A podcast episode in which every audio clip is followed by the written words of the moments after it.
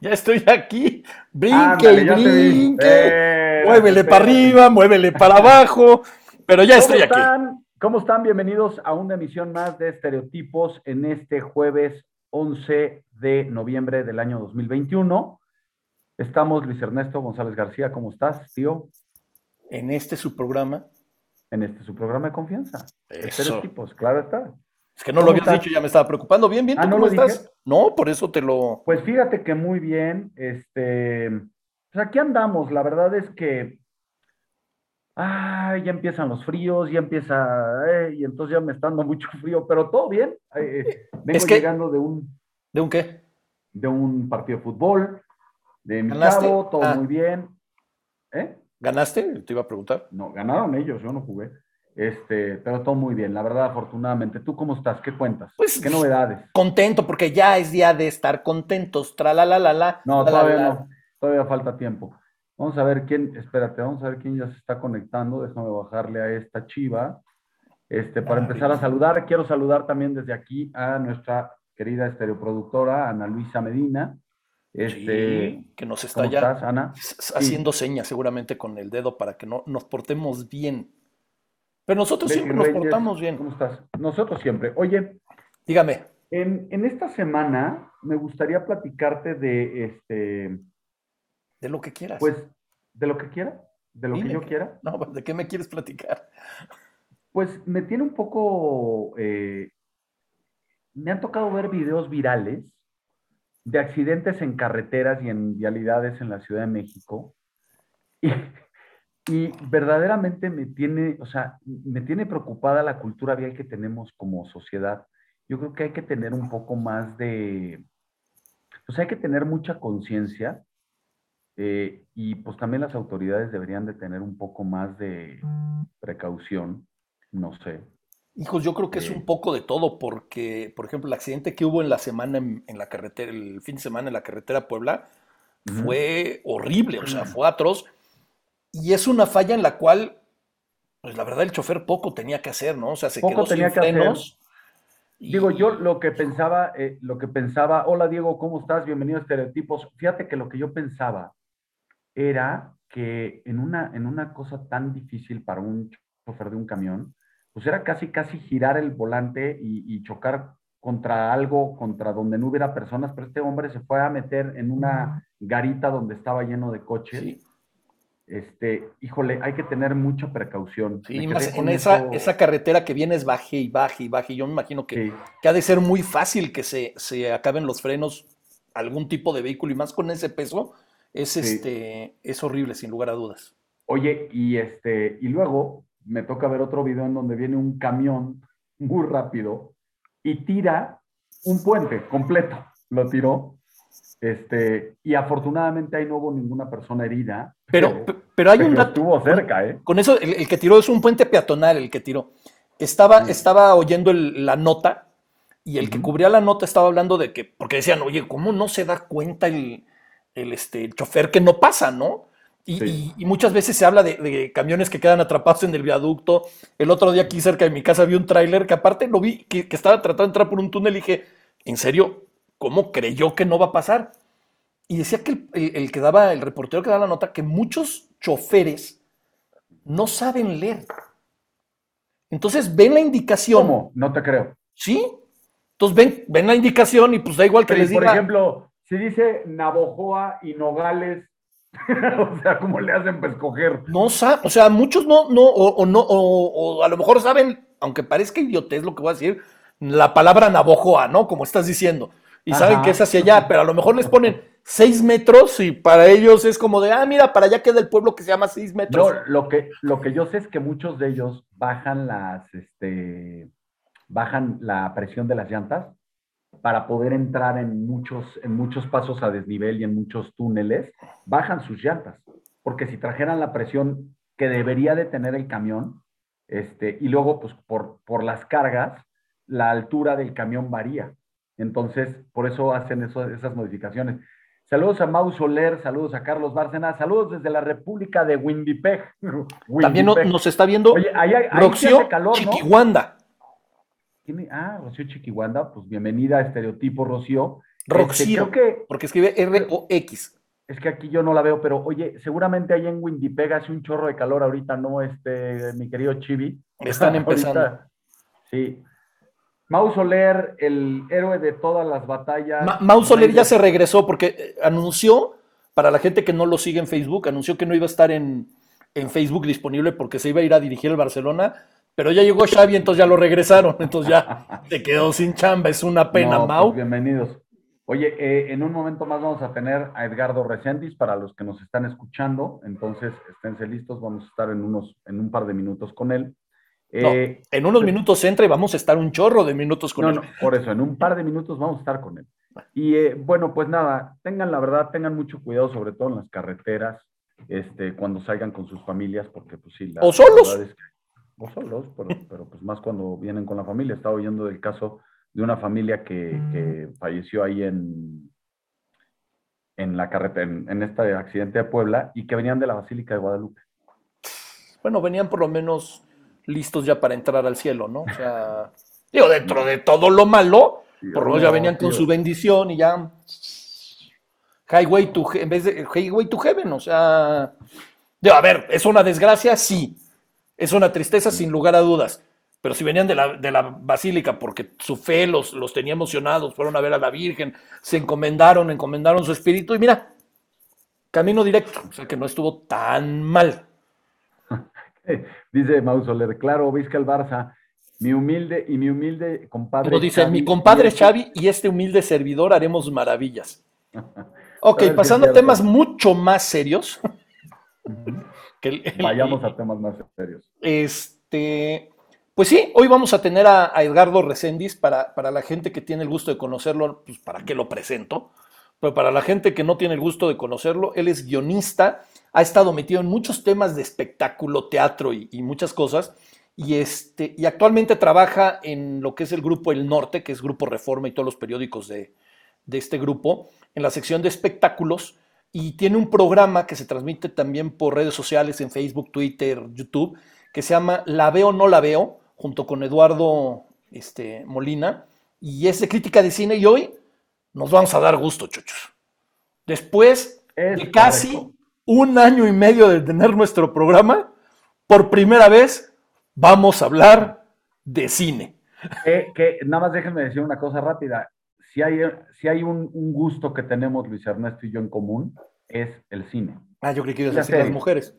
No, no, no, el cine. el cine. Ah, tú no, las mujeres no. No, no, no. ¿Quieres platicarnos? Hacemos tiempo, ¿eh? Si quieres, ¿quieres platicarnos algo que no dale- Dale sabíamos. entrada, Edgardo, por favor. Dale entrada, Edgardo. Oh, bueno, pues yo te lo digo por ti, porque pues todo sea por nuestro público. Pero vamos a darle paso a Edgardo Recendis y hablar de cosas tan, tan bonitas y tan serias como es el cine. Ahí está, ahí está Edgardo ya con nosotros. Hola, Edgardo, ¿cómo estás? Bienvenido a Estereotipos. Qué gusto tenerte. todo. Y muchas gracias por la invitación, de verdad. Chochos y el tío, muchas gracias por invitarme. Estoy muy contento de verdad de estar aquí con ustedes. Y pues, No, lo- los, los contentos somos nosotros porque, eh, como le decíamos ahorita a la gente antes de que entraras, llevamos año y medio, casi año y medio con el programa y por azares del destino nunca habíamos tenido un programa para hablar de cine y tanto a Chochos y a mí, si algo nos apasiona, es el cine. Pero, pero queríamos tener a alguien con que valiera la pena hablar de cine. pues adelante, ¿no? A mí también me apasiona el cine. Oye, eh, pues mira, Edgardo, a mí me gustaría, porque este programa eh, ahora lo estamos transmitiendo en vivo por Facebook, pero el- a partir del día de mañana está grabado en diferentes plataformas. Y nos gustaría para las personas que no te están viendo, pero que te están escuchando, que nos cuentes un poco de tu trayectoria, o sea, cómo te va llevando la vida, qué estudiaste, porque normalmente no nos gusta decir, bueno, hoy tenemos al invitado que ha hecho esto y esto y esto, porque creo que el que lo cuentes tú como invitado nos enriquece mucho más. Cuéntanos un poco de tu trayectoria, por favor. Mira, te cuento, yo soy comunicólogo por la Universidad Regiomontana, aquí en Monterrey. Eh, por, por casualidad, en realidad, yo lo que quería era estudiar cine, y aquí había la carrera de cine. Entonces me vengo, yo nací en San Luis Potosí, este, me vengo a Monterrey a estudiar la carrera de cine, y resulta que después de que me matriculo, resulta que no, no, hay, no hay nada, no hay tal, pero pues que el dinero me lo hacían válido si me matriculaba en comunicación y además ahí estaban todas las materias que a mí me interesaban. Digo, tengo larga historia con el cine porque como niño potosino, en una ciudad donde no hay otra cosa que hacer, y los potosinos no me dejarán mentir, vas al cine y vas al cine y vas al cine. Entonces yo crecí en el cine. Mi primera aproximación como guionista la tuve en, en un cine de San Luis Potosí, porque en una librería me encontré el guion del discreto encanto de la burguesía de Luis Buñuel. Y luego, el día que la estrenan en, en corrida normal en el cine, pues primero la fui a ver y luego llegué a mi casa y vi el librito y dije, ah, chis, es lo mismo. Entonces, al día siguiente me regresé al, al cine a verla otra vez con el librito y con una lamparita. Entonces yo iba, leía, iba viendo. Y, ahí me apasioné por el, por el guion de cine que sigue siendo como que mi amor primordial, ¿no? El, el, el cine desde el punto de vista del guion. Pero bueno, caigo en, en, en comunicación y por azares del destino también, por una casualidad, empiezo yo a trabajar en un periódico al tiempo que estoy estudiando. Hice carrera en el periodismo cuando en la vida se me ocurrió que por ahí podía ser. Entonces, en una materia en la, en la escuela de comunicación que se llamaba análisis cinematográfico, que era lo mismo que el análisis literario, era el mismo modelo, nada más que llevado a las películas, me mandaron a, agarras una película de la cartelera y traes el trabajo el lunes. Entonces, este, me voy y era Vestida para Matar de Brian De Palma. Y llego y lo primero que hice fue que en el trabajo, haz de cuenta, la película se estrenó el viernes. Voy a la primera función, porque yo entraba a trabajar al periódico como a las 6 de la tarde. Voy a la primera función, tipo las 3 de la tarde, y regreso, y en lo que me asignaban algo para, para eso, me puse a escribir mi trabajo. En, ahí, en una máquina de escribir del, del periódico, me puse en friega a, a, escribirlo, y cuando lo termino, se me ocurre ir a decirle a la editora, no seas gacha, échale un, un, un ojo y me dijo, oye, ¿por qué no lo publicas? Digo, nada más le tienes que cambiar algunas cosas para que suene más como para, para, para que la lo lea la, la, gente en general, ¿no? Dije, pues va que va. Entonces ahí voy otra vez a la máquina y pues, a esa edad yo tenía como 20, 21 años, ¿no? Entonces tienes energía de trompo chillador, entonces ¡ah! en friega escribo y, llevo la, y le llevo la nota otra vez y antes de que yo entregue mi trabajo en la escuela, lo entregué yo el lunes. El sábado ya tenía publicada mi primera crítica de cine. ¡Wow! Me va tan bien con, con, la respuesta de la gente que el siguiente viernes ya traigo yo la, la asignación del periódico de irte a ver otra cosa y escribe. Ahí empezó mi carrera como crítico. Wow. Después, pero, pero, fui editor de espectáculos de la sección de espectáculos, luego fui editor de una revista dentro del mismo periódico, pero nunca dejé el periodismo cinematográfico, que es algo que me, que me gusta mucho. ¿Qué decías, tío? Es que ahorita que mencionaste la película esta de, de Brian De Palma, La de Vestida para Matar, me, me golpeó porque antes de empezar el programa me metí a HBO, a HBO Max, a buscar películas y, de repente, y me apareció vestida para matar y la, y, y, la marqué para verla más tarde, porque tenía ganas de volverla a ver. Entonces, que ahorita menciones, dije, ya la coincidencia es que la tengo no, que ver, sí o que sí. Verla, tienes que sí, verla. otra vez, otra vez. Porque es un ejercicio, claro, sí, pero es un ejercicio de estilo de, de Brian De Palma extraordinario. Está Brian De Palma en toda su esplendor en esa película.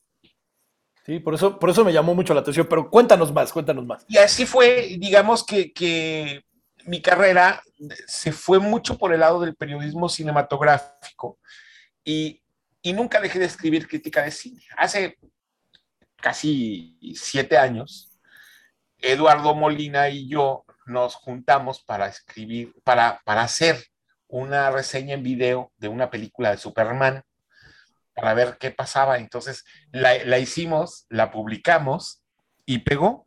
Y a partir de ahí empezó, primero se llamaba Los Críticos Opinan, hicimos casi un año de Los Críticos Opinan y, y, y derivó en La Veo o No La Veo, que lo empezamos en 2015. Y no hemos parado, pero no hemos parado. Y, es un formato bien diferente. Me gusta mucho el formato, era lo que te iba a decir, porque yo, a ver, yo, y, y, y, no me dejará mentir el tío, porque cuando estábamos produciendo, eh, preparando el programa, Ana Luisa, el tío y yo, yo siempre he tenido un conflicto, a mí me encanta el cine, Y como, como espectador del cine, pues es muy fácil criticar lo que ves. Pero el crítico de cine es específicamente muy eh, mordaz con el producto que ve, con el producto terminado que ve. Pero yo, y mi, y mi, mi argumento con ellos era, o sea, si yo veo a un narrador deportivo que está criticando a un futbolista, un, cronista que está viendo el fútbol y, critica a un futbolista, pero él jugó fútbol, tiene una base sólida para hacer esa crítica. Y yo siempre decía, ¿por qué los críticos, o sea, cuál es la autoridad de un crítico para hacer una crítica constructiva o destructiva de una película? Siempre me ha llamado la atención. O sea, ¿cómo le hace un, una persona como tú? O sea, tú me estás justificando algo muy particular, que es que desde muy chico empezaste la carrera, empezaste a escribir una crítica y empezaste a fundamentar todo tu trabajo. Pero, por ejemplo, hoy la gente critica las películas en un medio de comunicación y dices, ¿y este cuate habrá hecho algo de cine? ¿Habrá estudiado algo de cine? Fíjate, yo creo que es importante conocer el fenómeno desde adentro. Digo, a mí me ha tocado, yo de chavito extrié en películas de Biblioteca Pulina, eh, de cosas así, ¿no? O sea, me tocó ir a, a, extrear, ¿no? Eh, Cuando vivía yo en San Luis, en Real de 14 se filmaban películas, entonces hicieron el recurso del método de Miguel Itín y yo fui a hacer bola. Al, al, o sea, nunca vi al director porque nos dirigía el señor que dirigía a los, a los, extras. Y este, pero, pero fue una experiencia sensacional, ¿no? Y estuvimos también en, ¿cómo se llama? El hombre de la media luna de José Bolaños en el recurso del método de Litín, en Val sin fin de Rubén Broido. Este, a, mí siempre me llamó la atención, ¿no? O sea, es, yo en lo personal como actor trabajé en un par de películas haciendo papeles chiquitos, ¿no? Eh, soy guionista de una película del grupo Bronco, la, primera, la única película que hizo el grupo Bronco, el guion es mío. Okay. Lo que quedó del guion, porque el director le cambió cosas y toda la cosa, pero, pero me tocó la experiencia. En ese momento, yo también tomé la decisión de, de que como crítico no iba a ser, es que mira, desde mi punto de vista hay varios tipos de críticos. Está este tipo, perdonavidas, que, que, que generalmente es un tipo bien mamón, pero vamos, visto cualquier cantidad de películas y entonces, ay, todo le resulta odioso. Y siempre está como que oliendo pedo, ¿me explico? O sea, siempre trae la nariz. A ese me refiero, a ese me refiero y que y, y, todo y todo y todas las películas son una mierda y todo ay no y esto está perdido y, y, la película entre más aburrida más críptica y más este alternativa sea es mejor no y, y si tiene un dejo de, de cine si, si, te diviertes si te ríes en algún momento por algo en la película ya es una porquería no ya ya se fue. Ese es un tipo de, de crítico que anda perdonando la vida, ¿no? O sea, que le da, o sea, le permite existir a Guillermo del Toro. Ay, pero es comercial el gordo como el sol. O sea, cosa. De, de, los que dicen que solo Cronos vale la pena. Es, y, y, y, y, ni eso, porque de repente te dice que no, porque quería sacar dinero. O sea, luego, está el otro tipo de, el otro tipo de, de crítico, que es el crítico que, que lo único que hace es hacer una reseña en la que te cuenta la película. Y luego pasa no sé qué, y luego pasa no sé qué, y al final pasa no sé qué. Y que, y que de alguna manera nunca se compromete, no se compromete ni para decir que sí o que no. Yo decidí que no iba a ser ninguno de esos dos tipos de crítico. A mí lo que me interesaba era hacer un puente. Y eso es lo que trato de hacer, un puente entre la película y el espectador.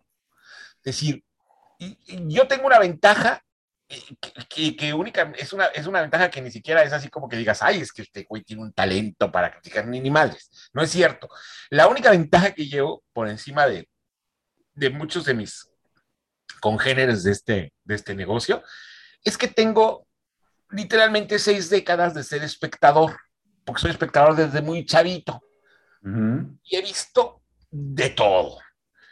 Y hay algo que, que, sigo teniendo, me sigo emocionando con las películas.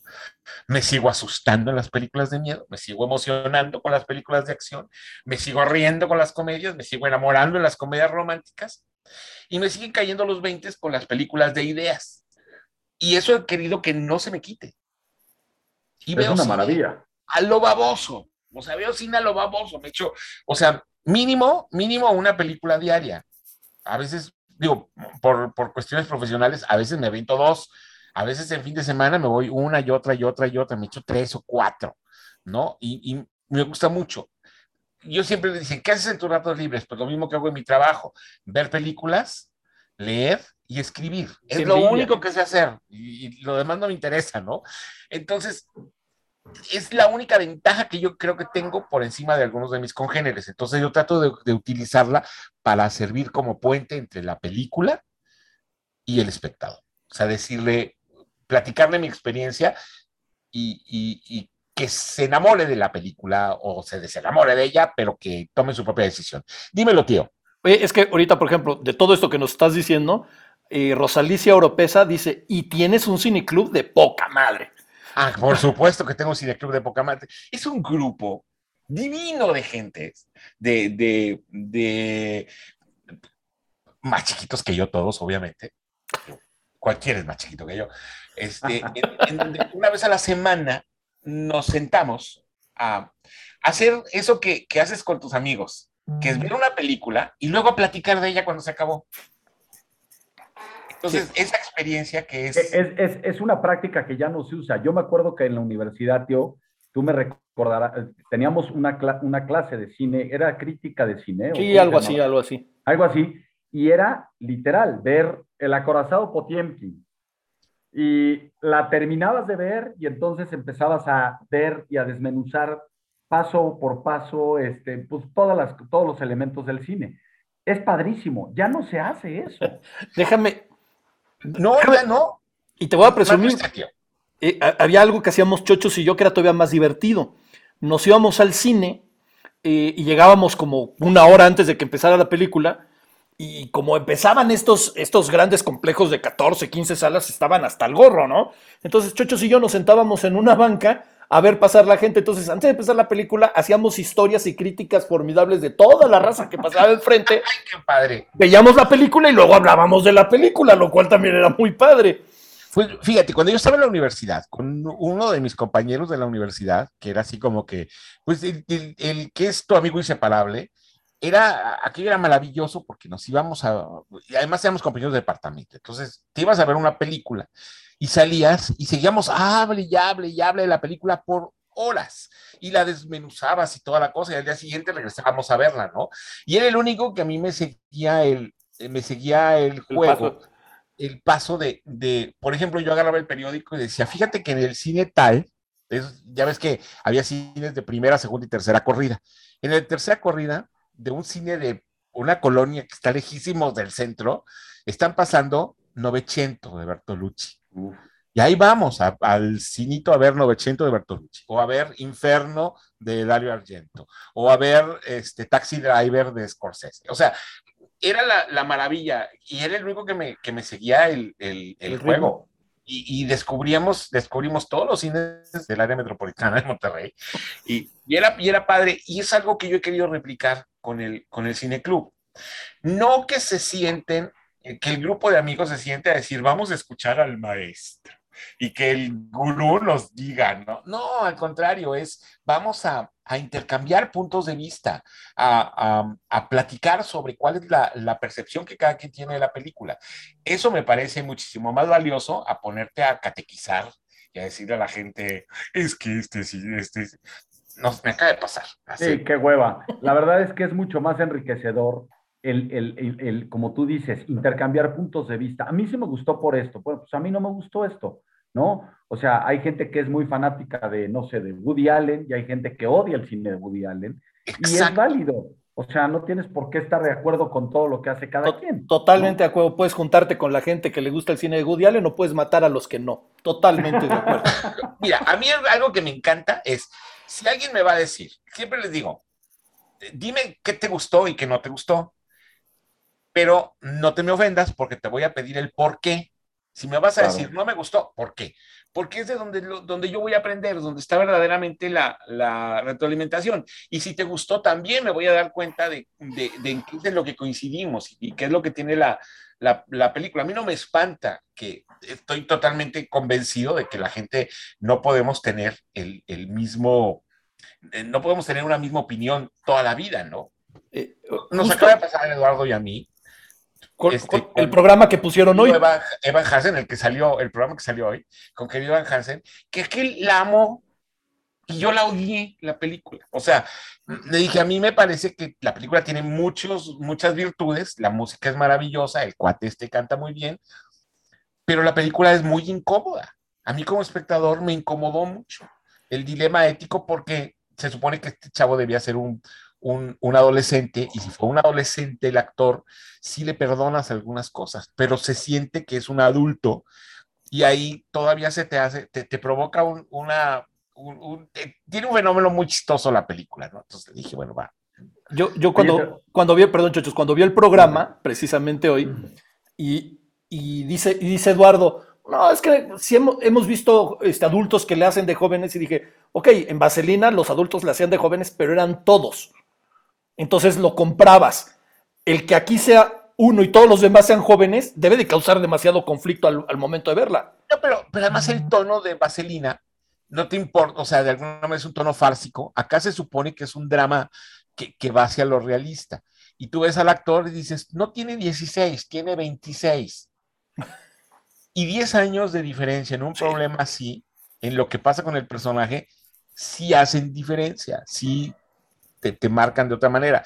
Entonces, a veces pasa, ¿no? Y, y, y le digo, pues yo defiendo nuestro, nuestro, nuestro derecho a, a disentir. A que claro. cada tenga, y, y, y, se lo defiendo al público. En ocasiones mm. hay cosas que a mí me gustan mucho y que el público les hace, les hace una trompetilla y no les gusta. Pues su razón tiene también. Yo le, le, iba a decir, te iba a decir una cosa, eh, perdón, tío. Fíjate que la semana pasada, hace mucho, bueno, eh, las últimas veces que he ido al cine ha, ha, sido con mis hijos y esta vez fuimos a ver Eternals. ¿Y sabes qué fue lo que más me gustó de Eternals? El corto de la familia Gucci. o sea, lo que me está pasando ahora es que disfruto mucho más los cortos por alguna razón, porque los veo como si fuera, es como si fuera un aperitivo que te vas a comer y me está pasando eso. Ahora disfruto y siempre quiero llegar antes a los cortos para ver. Eh, no sé si a ti te pasa. Te, ¿Tú has llegado a, no me a pasaron el corto. No me pasaron ¿No? el corto. No. Está. Y a mí me bueno, encantan los cortos. O sea, me encantan los cortometrajes. No, y esa, no, no, esa película se ve que está brutal. El cast es increíble. Brutal. Pero bueno, este, yo, yo, no me quería desviar del tema, tío, que ibas a preguntar una cosa. Yo, más que preguntar para la gente que, que, a lo mejor no ha tenido la suerte de ver la veo o no la veo, eh, quiero, quiero platicarles cuál es el formato rápidamente, Edgardo, para entrar, porque creo que es un, algo muy interesante lo que hacen, lo que hacen en el programa. Eh, el, el, para la gente que no, no lo ha visto, es eh, hacen una pequeña sinopsis de la película en la cual nunca, bajo ninguna circunstancia, dan un spoiler, sea la película que sea nada más para que sepan más o menos de qué, de qué va. Eh, en la, ponen una ficha de la duración, el director y no me acuerdo qué otro detalle, creo que actores. Uh -huh. Y después Edgardo da su punto de vista de, de, lo que sintió, lo que vio, lo que pareció de la película. Luego lo hace Eduardo y luego cada uno dice si la ven o no la ven. Y es la veo o no la veo, de ahí el nombre, ¿no? Y, y dan su calificación, después eh, mencionan qué, qué calificación le, le puso Rotten Tomatoes y Metacritic y, este, y despiden el, programa. Es muy ágil y yo recomiendo a todo el mundo que antes de entrar a ver una película, pasen por la veo o no la veo. Y, cuando estábamos pensando en el formato, digo, en el, nombre del programa de hoy, decíamos, eh, le puse entre tomates y palomitas. ¿Qué onda con estas calificaciones eh, de, de, por ejemplo, Rotten Tomatoes, Metacritic, de, de poner un número a una calificación? Cuando yo prefiero un, pues yo sí la veo, la veo por esto, por esto y por esto, o no la veo por esto, por esto y por esto. Pues mira, yo creo que si yo te, lo, te soy totalmente franco, creo que lo de los números ya fue.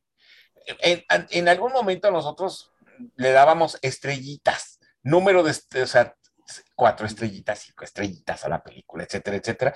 Pero yo siento, de repente siento que ese es un formato totalmente del pasado y a la gente no la vas a poner a calcular que diga, híjole, son cuatro más tres, son siete entre dos, tres, no, o sea, thank you, es decir, ya me dieron la información, ¿le entro o no le entro?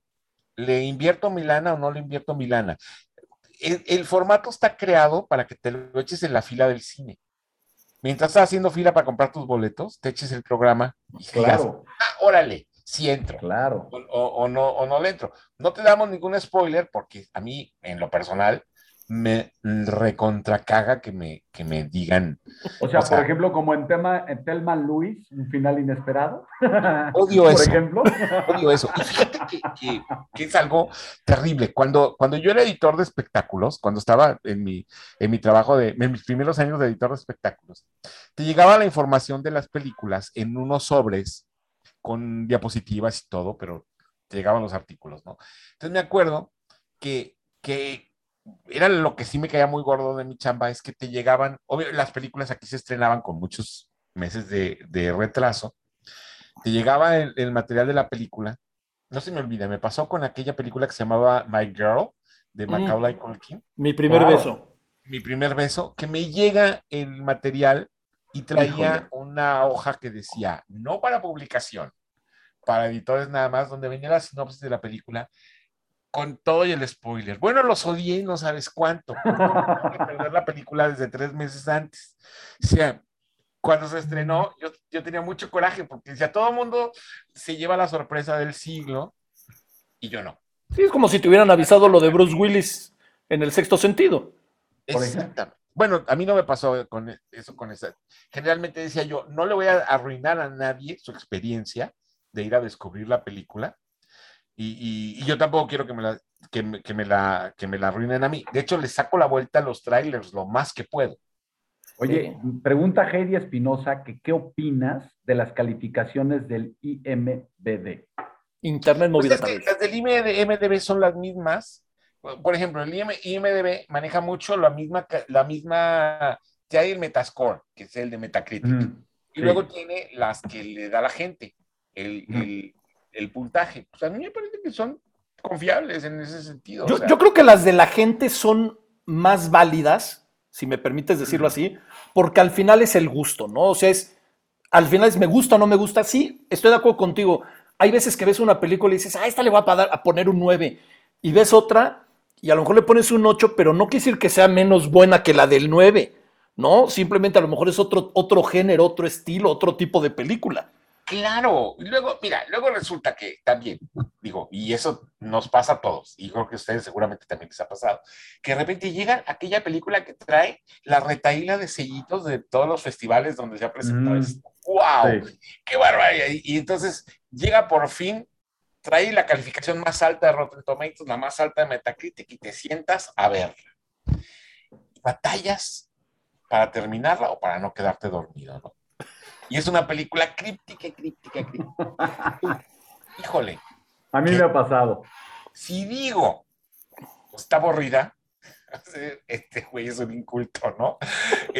Si digo, es maravillosa, y la gente de repente te cree como líder de opinión y se va a verla y le resulta mortalmente aburrida, te lo, o sea, nunca te vas a quitar ese, nunca te vas a quitar ese sellito. claro. Me pasó. Una, una, una película mexicana que se llamaba Ay, Mecánica, no es cierto. ¿Mecánica Nacional? No, no, Mecánica Nacional, era nomás para acá.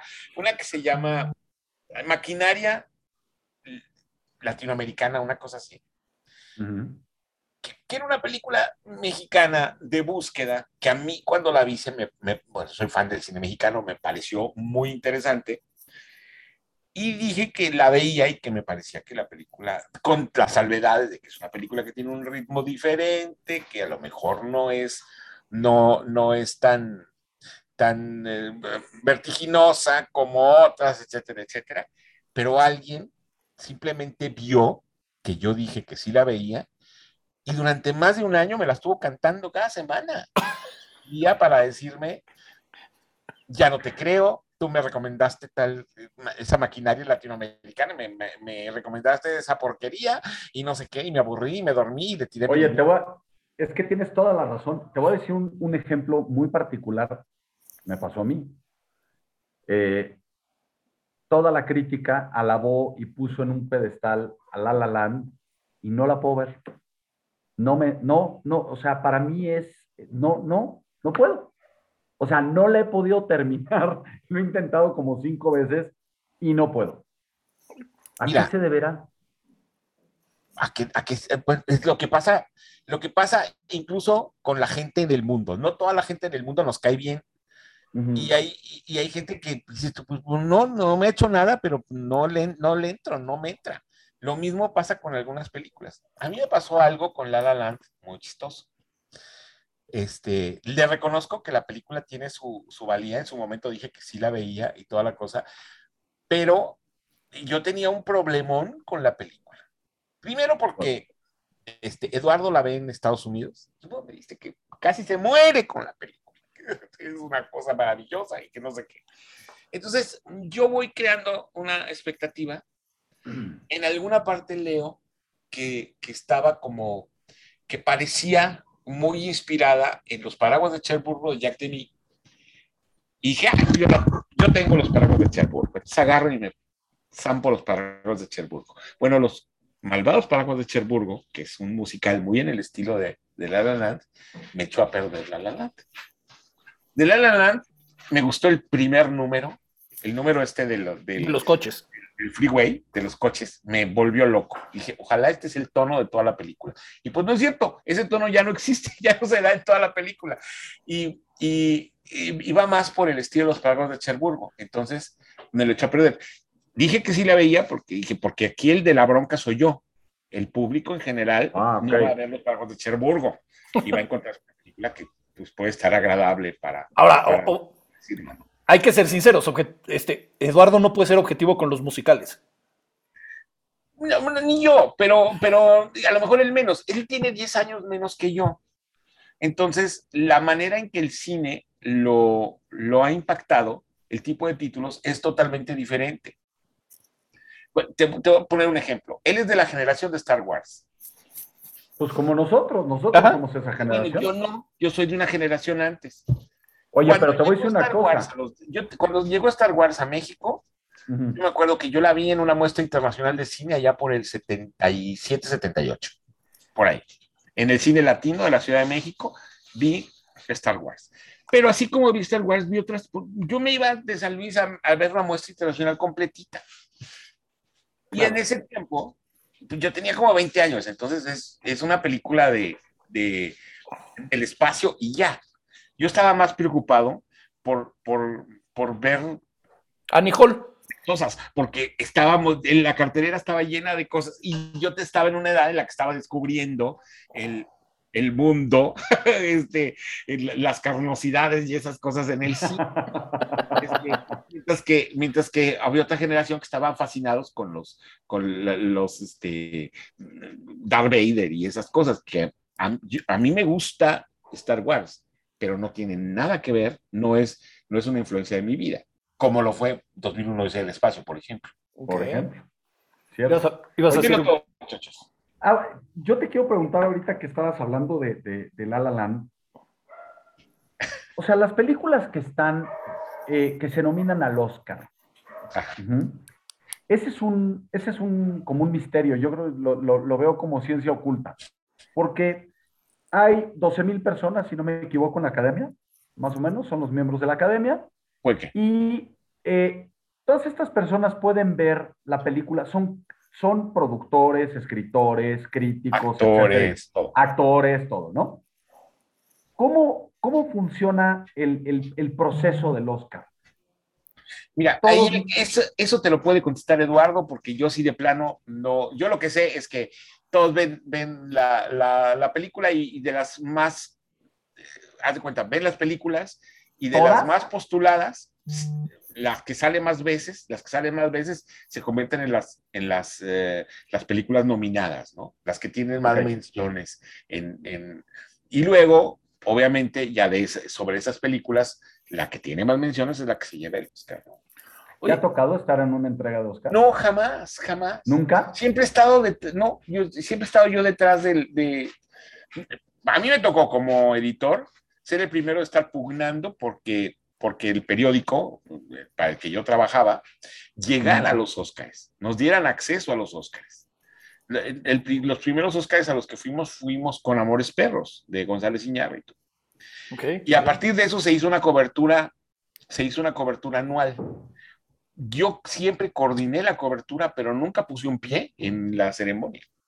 ¡Qué coraje! fueron otros los que se llevaron este, el, también es una friega, se llevaron la friega de, del trabajo. Primero Juan Manuel Navarro, que ahorita está de, de corresponsal de, creo que Televisa Espectáculos allá en Los Ángeles, luego Ernesto Sánchez y luego Eduardo Molina, que es este, que él hasta el momento ha sido el que ha estado cubriendo este, la ceremonia de, del Oscar, ¿no? Oye, eh, ¿tú es un misterio. Tú como, como aquí creo que se vale poner la, doble, la doble vista, ¿no?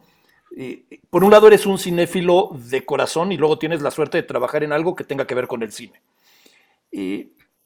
¿Por qué tanto? Me queda claro que el Oscar es el, premio que más publicidad y que más jala eh, a nivel mundial.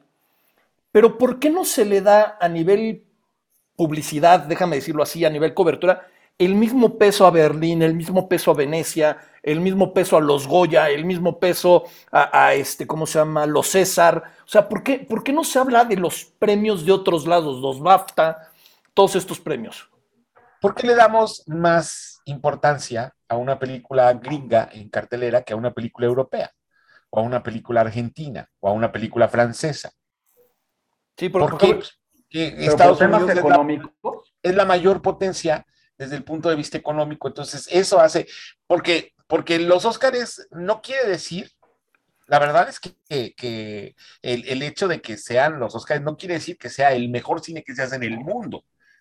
Yo creo que el mm. mejor cine que se hace en el mundo está en los tres festivales mm. importantes del mundo, o sea, Cannes, Venecia y Berlín. Son los, son los tres festivales donde, donde hay verdaderamente propuestas diferentes, innovadoras de cine. Hollywood va muy a la segura y, es, y es muy cuadradito. Son las tías, las tías este, ricachonas que, que premian las películas que les gustan. Ah, ah, basándonos en ese, en ese ejemplo, ¿qué me puedes decir del fenómeno de parásitos? Yo lo que creo que pasó con Parásitos es que es como, ah, vamos a descubrir, mira nada más, ¡Guau! Ah, los coreanos también en Corea hacen cine. también en Corea hacen cine. Ay, mira qué bonitos. Vamos a ver una película de los, de los coreanos. Y de repente se vuelve la, la, aquello se vuelve la moda por el cine coreano, ¿no? No quiere decir que, que Parásito sea la, la película que, que, que, empezó con el cine coreano. Es la primera en la que Hollywood se fijó. Es un poco lo que mm. pasó con Pedro Almodóvar. Pedro Almodóvar ya era un cineasta muy interesante, un cineasta transgresor, hasta que lo descubre Hollywood con Mujeres al borde de un ataque de nervios, que es la película menos provocativa de toda, la, de toda su filmografía hasta el momento. Y entonces él juega esta, esta, esta, ¿cómo se dice?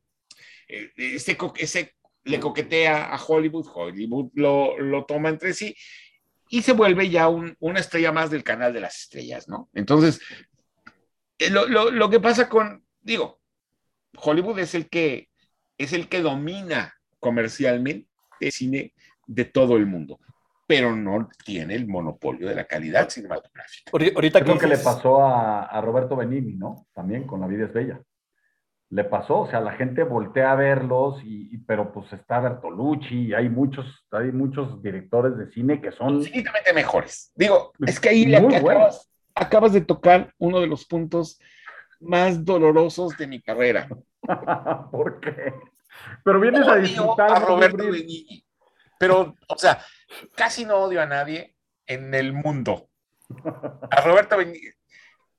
Digo, y ahí yo creo que tengo un problema, no sé, cómo definirlo, pero tengo un problema.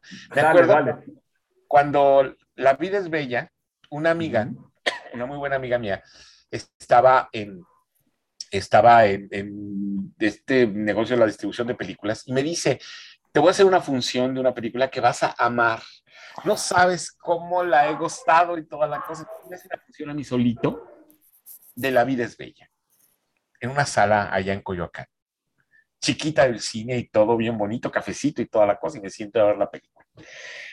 No tenía la película ni, ya ves que como buena película eh, hecha eh, este, con recetita, el guion hecho con recetita, los 20 minutos, tú ya sabes de qué va y qué va a pasar. Cuando llegó el momento 20, yo ya me quería salir de estaba harto, odiando a Benigni, odiando la película. Y fue como una tortura interminable. Y decía yo, esta madre no se acaba. Y siguen sufriendo, y siguen sufriendo. Y está, estos son fregaderas. Entonces terminó la función, yo estaba odi o, sea, odiándolo. O sea, es la, es la primera vez que le das la razón a los del holocausto, cuando lo matan. Pues casi, casi. Casi, casi. No, pero, pero, ahí te va, ahí te va la paradoja de la vida. Yo tengo alma de judío, de judío, porque, porque las películas de judíos a mí me parten el alma. La lista de Schindler me costó un trabajo acabarla porque estaba yo deshecho en lágrimas. La vi en el 93 en, en el barrio judío de Nueva York. Me metí al cine a verla y se acabó la película ya cerraban el cine, me tuvieron que decir, ya váyase, señor. Yo no podía levantar, estaba llori, llori, llori, llori, llori. Decía, estoy, o sea, a mí me mataron en el holocausto. Pero la vida es bella no me hizo nada. Luego el tipo este lo nominan y hace todos sus numeritos en el, en el, en muy forzado. Yo tenía ganas de matarlo. O sea, decía yo, qué bueno que no me lo ponen enfrente porque lo voy a matar. Solamente le tengo así repelús a él y a Jennifer Lawrence. Y gratis, porque Jennifer Lawrence es buena actriz, pero le tengo repelús gratis. ¿Por qué? No, no, pero dinos por qué, dinos por qué. Bueno, en realidad tiene más que ver con... Yo la, la bauticé como la cachetona sobrevalorada. Y de repente siempre que hablo de ella es la cachetona sobrevalorada. Porque hija de Weinstein, me explico. Es, me pareció que era muy buena actriz en aquella de Winterbone, estaba increíble la chavita. Empezó a hacer cosas interesantes, pero luego la toma Weinstein bajo su cuidado y la mona esta se crece, se crece. Y me acuerdo que en, en, un año que estuvo nominada al Oscar, al mismo tiempo que Meryl Streep, hizo un par de comentarios despectivos hacia, hacia sus compañeras actrices que a mí me molestaron mucho. Y dije, estamos encombrando una babosa. A lo mejor es buena actriz, pero eso no le quita lo babosa. ¿Cómo se llama esta película? Es la de Silver Linings. La que hace con, con Bradley Cooper. Sí, sí, con Bradley Cooper. Silver Lining Book. Sí, Exactamente. En esa, en esa eh, eh, fue en la que estaba nominada, ¿correcto? Sí, exacto. Sí. Y además me dio mucho coraje porque yo andaba en un junket en Nueva York, estrenaron la película y decía, ching, la tengo que ver porque pues es de las de la academia. Entonces, una noche de mucha lluvia y mucho frío y mucha cosa, ahí voy hasta un, o sea, y, termina la película y dije, vine a desperdiciar en Nueva York dos horas de mi vida viendo esta cosa cuando pude haberme ido a ver otra película de esas que no llegan fácilmente a, a, mi país en lugar de ver esta porquería que va a estar en algún momento claro. una, una película sobrevalorada, ¿no? Oye, ahorita que, mencionaste a Weinstein, que hasta siente uno como cosas cuando lo mencionas, ¿no? y, Almodóvar, escuché una entrevista de Almodóvar la semana pasada, eh, que estaba explicando cuando, entre, cuando le dieron el Oscar, que ves que se avienta como una retaíla como de 20 santos, ¿no? Cuando, se cuando que lo tiene que jalar este Antonio Banderas. Banderas. Le, le, preguntaron que por qué, por qué fue todo esto, ¿no? Entonces, primero explicó que es sordo de un oído y que nadie le había dicho que solo tenía 45 segundos para, para su discurso, ¿no? Entonces, este, y que enfrente de él estaba Weinstein, sentado enfrente, o sea, en primera fila casi estaba, estaba Weinstein. Y dijo, a ver, todos sabíamos que él abusaba de todo, de su poder, de las mujeres. Dice, gastaba fortunas para, para que las películas ganaran el Oscar, incluso más de que lo que costó la misma película.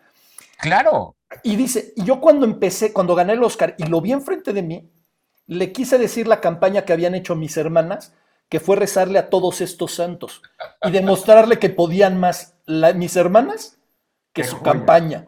Y esa es la razón del porqué del discurso de Almodóvar en, en aquello cuando le grita Penélope Pedro y todo eso. Esa es la anécdota y dije, güey, ese es el Almodóvar de Pipi, Bombón y las chicas del montón, ¿no? Claro, claro. Y ese es Almodóvar transgresor, maravilloso. el, el- el de la movida de los ochentas. Exactamente. Sí, ya, ya Sí. después entró en... que cuando, cuando salió Las mujeres a prueba de un ataque de nervios, Hollywood dijo, ¡ay!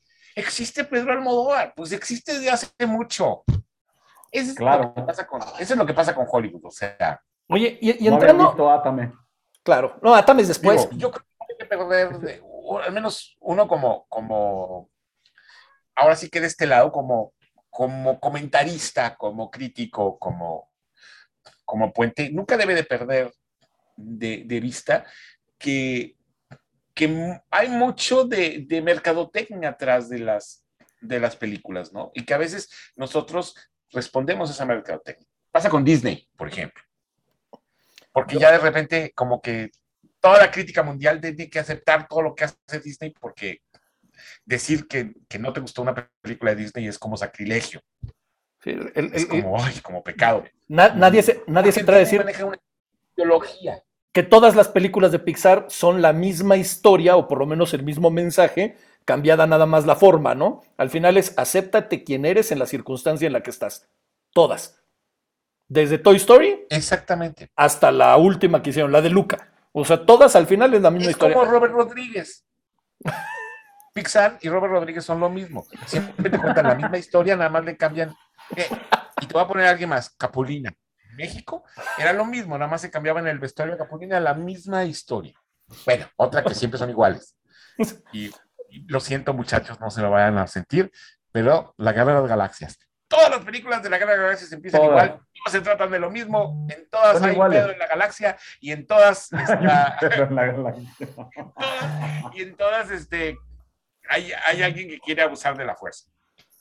Bueno, pues hasta aquí ya. No, no es cierto. Este, Oye, como, Ya como. sabía, ya sabía. ¡Eh! Sí, sí. No, yo, yo, soy, yo soy fan, pero no, el tío Aguas, ¿eh? Al rato No. te va a demostrar con una Ahorita sí, cosa al, al rato, al rato vas a sentir el poder de la fuerza. Oye, Edgardo, obviamente ustedes siempre, como, como bien hacen, es la veo o no la veo, ¿no? No, no es ni siquiera ensalzarla, ni es destrozarlas, aunque me, me acuerdo, por ejemplo, este, muchísimo cómo me ataqué de risa cuando, cuando, cuando dieron la reseña de la de Cupido motorizado, de no Cupido, este, Patrulla motorizada, la película, que ahí sí no pudieron evitar hacerla pedazos. Y dije, puta, si así la hicieron es que debe estar 8, u 80 veces peor, ¿no? Porque no, no se encargan de, de- de ensañarse con las películas, ¿no? Pero, ¿cuál es tu gusto Mira, yo- culposo? yo- yo siempre- Yo tengo muchos. Uy, tengo montones. Es que, mira, yo siempre creo que todas las películas tienen algo rescatable. Todas. Digo, mañana se estrena, o hoy, hoy o, hoy o mañana se estrena en Netflix una película que se llama Red Notice, Alerta Roja, con Mm. Gal La Gadot. Roca, con Gal Gadot y este Ryan Reynolds. Es un total gusto culposo, pero es una película divertidísima. Por Gal Gadot la voy a ver. Y no te, y no te vas a defraudar, o sea, no te vas Y a defraudar. Se Yo te diría que por los tres. Sí, Ryan Reynolds me cae bien. Grandes estrellas, no hacen nada, pero son grandes, o sea, por el simple hecho que estén ahí, bueno, La Roca donde lo pongan, a Dwayne Johnson donde lo pongan, funciona. Lo pones Ah, con sí. Emily Blunt en la del Crucero de la Jungla, funciona. Lo pones, con lo único que no funciona es con Vin Diesel. Sí, Claro. Porque los egos, los egos chocan demasiado. Oye, te iba a hacer una pregunta, me voy a salir un poco de tu pregunta, tío. ¿Te has salido alguna vez del cine? ¿Han salido? Eh, O sea, que dijeras, esto, esto ya no lo soporto, me voy a salir, se acabó. Porque yo siempre he tenido, ahorita dijiste una cosa que yo siempre digo, algo te deja, algo tiene una película, me voy a esperar, me voy a esperar, me voy a esperar, pero alguna vez dices, no, ¿sabes qué? Ya estuvo, ya no hay más. Mira, solamente me he salido dos veces. Bueno, una me salí y otra fui al baño y, y ahí. eh, la de que fui al baño, te, te cuento- o sea, ahorita te cuento el, el- el caso. Me salí de una película china que se llamaba El Papalote Azul, que era una, estaba en una muestra eh, internacional de cine y me acuerdo que, que, llegó un momento que es que esta madre no se trata de nada y esta, alguien ahorita me va a, a, a escribir a decir, ¿cómo se le ocurre que no? Simplemente a mí la película no me dijo nada y llegó, me estaba cansando y dije, no sabes qué, ya, no la, me voy a salir, no la voy a reseñar, no voy a decir absolutamente nada porque no la vi. Siempre creo que si vas a reseñar una película, la tienes que ver hasta el último. Yo soy de los que no me salgo de la sala hasta que no encienden la luz y pase el último crédito. Pase lo que pase. Me echo hasta la última letrita para ver este, dónde la filmaron, el año y no sé qué, y si algún animal fue o no maltratado Siempre. Con la otra, y eso también me enseñó a, tener mucho cuidado, este, se, estaban llegando Cinemark a esta ciudad, hacía un calor del nabo, como hacen en esta ciudad, y estaba una película rusa que se llama Quemados por el Sol. Entonces, pues de eso que era 4X. Una, te compras una, una, palomita este unas palomitas de este tamaño y una Coca-Cola en igual, ¿no? O sea, y me las palomitas y la, maldita película rusa no pasaba nada, no pasaba nada, era una, un domingo en la campaña muy bonito, no pasaba nada en la película. Y te empiezan a dar ganas de pipí, por supuesto. Entonces yo dije, aquí no pasa nada, me voy a ir a hacer pipí. Ahorita vengo, dije a mis compañeros, no me tardo nada, ahorita vengo, voy al baño. Y todo el mundo tenía cara de, de fastidio. Dije, no va a pasar nada, hombre, si pasa algo, pues te platicamos, pero no va a pasar nada. Me voy al baño, regreso, cuando regreso están pasando los créditos del final de la película y todo el mundo está llorando.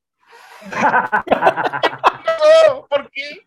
Y entonces dicen, no, es que no sabes, en los últimos cinco minutos pasó no sé qué chingüenes. Yo me fui al baño. En ese momento aprendí que ni por más mala que sea la película, no me salgo. Ok. ¿Sabes qué? Me ha pasado que me he dormido. Ah, tan bueno, sí, es normal. Yo te voy a decir, eh, tío, no sé si tú fuiste conmigo a ver esa película. ¿Te acuerdas de esa película que se llamaba Kids? Sí, no la vi. fuertísima. Bueno, se salió la mitad del cine. Se salió la mitad del cine.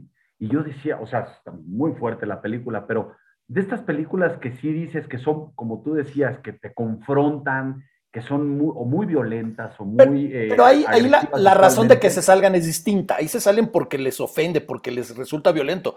Hay otras en las que no, en las que te sales porque, como dice Edgardo, no está pasando nada, ya estoy desperdiciando mi vida, o sea. No, pero, pero es que la chamba de un crítico, ahora sí que es aguantar lo, lo más soporífero del mundo y ni modo, tienes que quedarte hasta la última letra a mí me pasa que cuando me he llegado a quedar dormido, yo, tengo una cosa muy curiosa.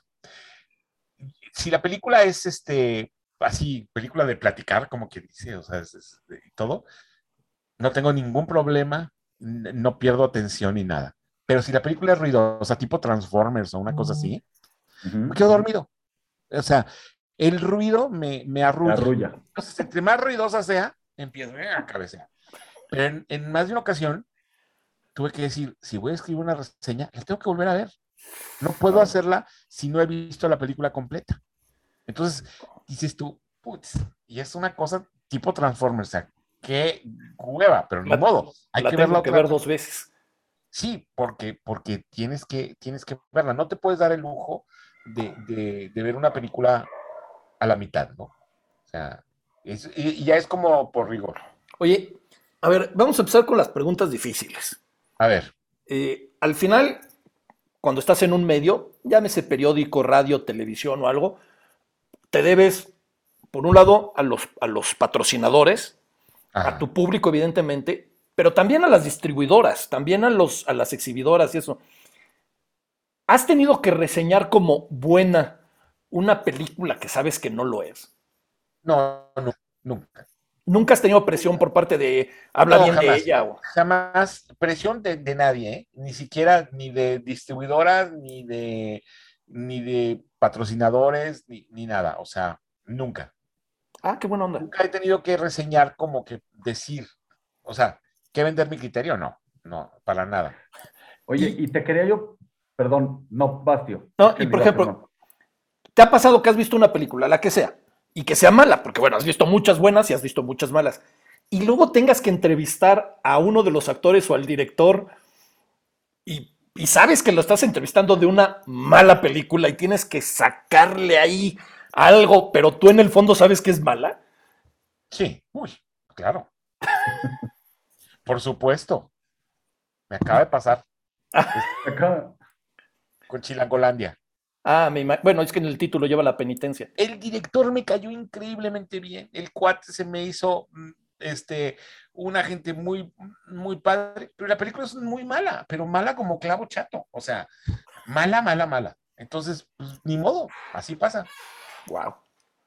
¿Ibas a Oye, comentar, yo- Chochos?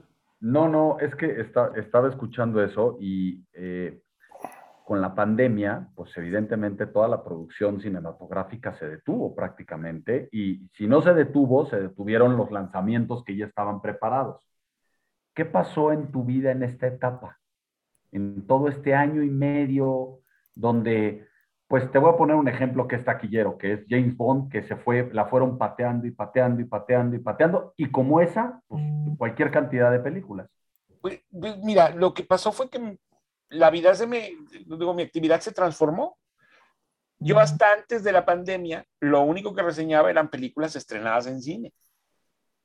Llega la pandemia, se cierran los cines y entonces empezamos a reseñar películas para streaming y series para streaming. Entonces ahorita es, en, el, en el programa reseñamos eh, por igual películas de streaming, series o películas que se estrenan en cine en, el, en, la, en la página de, en el- la sección que tenemos en la edición impresa, es- Ujú. son películas y series de streaming. Y en la guía de streaming, pues es, es todo junto. Y, y, por Se ejemplo, el- el- Ujú. más allá de la pandemia, ya desde antes, ya nos estábamos empezando a enfrentar con películas que se estrenan exclusivas para Netflix, para Amazon, para estas plataformas, que son de muy buena calidad, porque ha, Claro. habido películas muy buenas. ¿Y ¿Qué sientes de una película de esa calidad que no llega al cine? Cuando Me da mucho coraje no poderla ver en pantalla grande porque luego te das, te das cuenta en, en- en cuando la estás viendo que dices tú, "Chin, qué ganas de, de- de verlo esto en una pantalla, en una pantalla muy grande, ¿no? Con todo y que yo hago truco en mi casa, que es la de ustedes, Gracias. Gracias. Debes de tener un truco, pantallón así. porque tengo una pantalla de 75 pulgadas, que bueno, no es la gran cosa, pero este, pero estoy sentado a un metro de la pantalla. Entonces, tengo, tengo una visión así bastante eh, impresionante, porque yo soy de una generación de gente a la que le gusta sentarse en las primeras, eh, en las, en las primeras filas del cine. Y, y de eso tiene la culpa este 2001 dice el espacio y el, y el Hollywood Cinerama de la Ciudad de México. Porque cuando tenía yo como nueve años, no sabían qué hacer conmigo en una ocasión que estábamos allá en la Ciudad de México, y entonces llévense al enano al cine, y me llevaron a ver 2001 Odisea del Espacio en este sistema de Cinerama, que eran las tres pantallas eh, este, simultáneas, y había mucha gente, y toda la gente, con justa razón, se sentaba de la mitad del cine para atrás, y yo me quería sentar en el medio, entonces nos sentamos en la primera fila de, de la mitad hacia adelante. Entonces la visual para mí era, era total, o sea, mi, mi vista periférica abarcaba toda la pantalla. Empieza la película y yo estoy metido en el espacio. Por supuesto que estoy totalmente metido en el espacio. No le entendí ni madre a la película. Todavía es fecha que no termino de entender. El, el- el viajezote fue maravilloso, ¿no? O sea, Oye, fue, fue un IMAX. Era como, era lo que te iba a decir, es como un IMAX, era, era como un IMAX en ese entonces. Sí, lo que pasa es que era, era, eran, era este, así, súper amplia. Me acuerdo que a ese cine después yo ya era el tangazo porque me llevaran a ese cine a ver lo que estuvieran puesto, porque pasaban un documental al principio que se llamaba Cinerama, que era, era como un demo, y luego, por ejemplo, yo que no me gusta el western, es el único género que no me, bueno, es uno de los géneros que no me gusta, pero a cómo estuve jode y jode para que me llevaran a ver el oro de Maquena, porque estaba en Cinerama. Y entonces correteaba los caballos de una pantalla hasta la otra, así, y era la, la locura, Qué ¿no? La joya, neta, qué la neta. joya.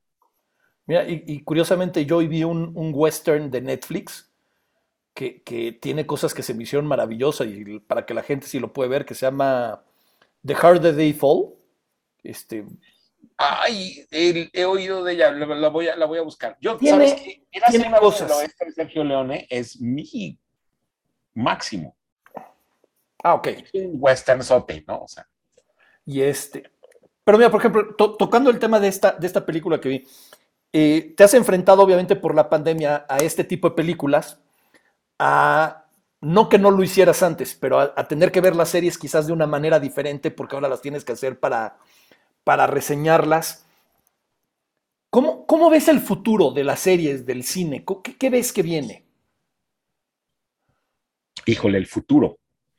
Mira, lo que pasa es que es, es muy paradójico. Te voy a decir por qué. Porque eh, cada vez nuestro, el público, la audiencia, cada vez tiene menos resistencia. Se resiste menos tiempo con su atención. Y, por ejemplo, TikTok tiene la culpa, ¿no? O sea, la gente que, que- que consume TikTok está acostumbrada a que ve cosas que duran segundos contenidos que duran segundos, a lo mucho dos minutos. Cualquier tipo de videos que encuentras en Twitter, etcétera, son, son cosas como muy chiquitas. Es bien difícil a esa, a, es- a esa, a ese tipo de audiencia luego sentarlos a que vean una película que dure arriba de una hora y media. ¿Cómo lo sientas a ver una serie que tiene ocho capítulos de una hora? Claro. o ocho capítulos de media hora, etcétera, etcétera. O sea, hay una, un- una paradoja, pero, pero tremenda. ¿Qué creo que hacen las series? Bueno, pues tienen la, la oportunidad de, de explotar un poquito más. Son como películas más largas, ¿no? O sea, de alguna manera es como una, te, te permiten explorar más a los personajes, las situaciones, etcétera, ¿no? Este, en ocasiones, en otras ocasiones están como infladísimas pero es un formato que antes no tenía, antes las series eran de 12 capítulos o duraban muchísimo más tiempo, como las telenovelas, ¿no? Entonces esto eh, es, es, un fenómeno nuevo de estas series que duran 8 capítulos. Las películas, pues yo creo que, que el cine, estas historias que se cuentan en una hora y media, dos horas, dos horas y media o hasta tres, siguen encontrando su, su nicho, ¿no? Siguen encontrando el punto en donde se pueden contar. Y siempre, a mí me gusta más ir a ver una, una película en donde ves una historia que empieza y acaba en la misma sesión. ¿Y entonces qué te pasó con Duna? No, menos es, es, la mitad de la historia, pero está contada toda de tal manera que, que sientes que, que llegas a algo. Ok. Uh -huh. O sea, pero por ejemplo, si, si, si, hablas de una trilogía como la del Señor de los Anillos, o si hablas de una trilogía como... Eh, no sé, estoy pensando en alguna otra que sea similar, porque te iba a decir. No le digas la de. La, la, la, no, o, o, una que le ha de haber encantado a Edgardo, que fue la de los Juegos del Hambre con Jennifer Lawrence. no, no, a ver, no, pero hablando en serio, o sea, una trilogía como El Señor de los Anillos, que es, o sea, es. es o, el, eh, o el Hobbit, ¿cómo se llamaba? El este, Hobbit, el Hobbit. Ajá. Este. O sea, no son, no son, o sea, yo me acuerdo que la primera vez que vi la primera, hijo, sí dije, no, pues esta así como que facilita, estas tres horas no fueron. Y no leíste el libro.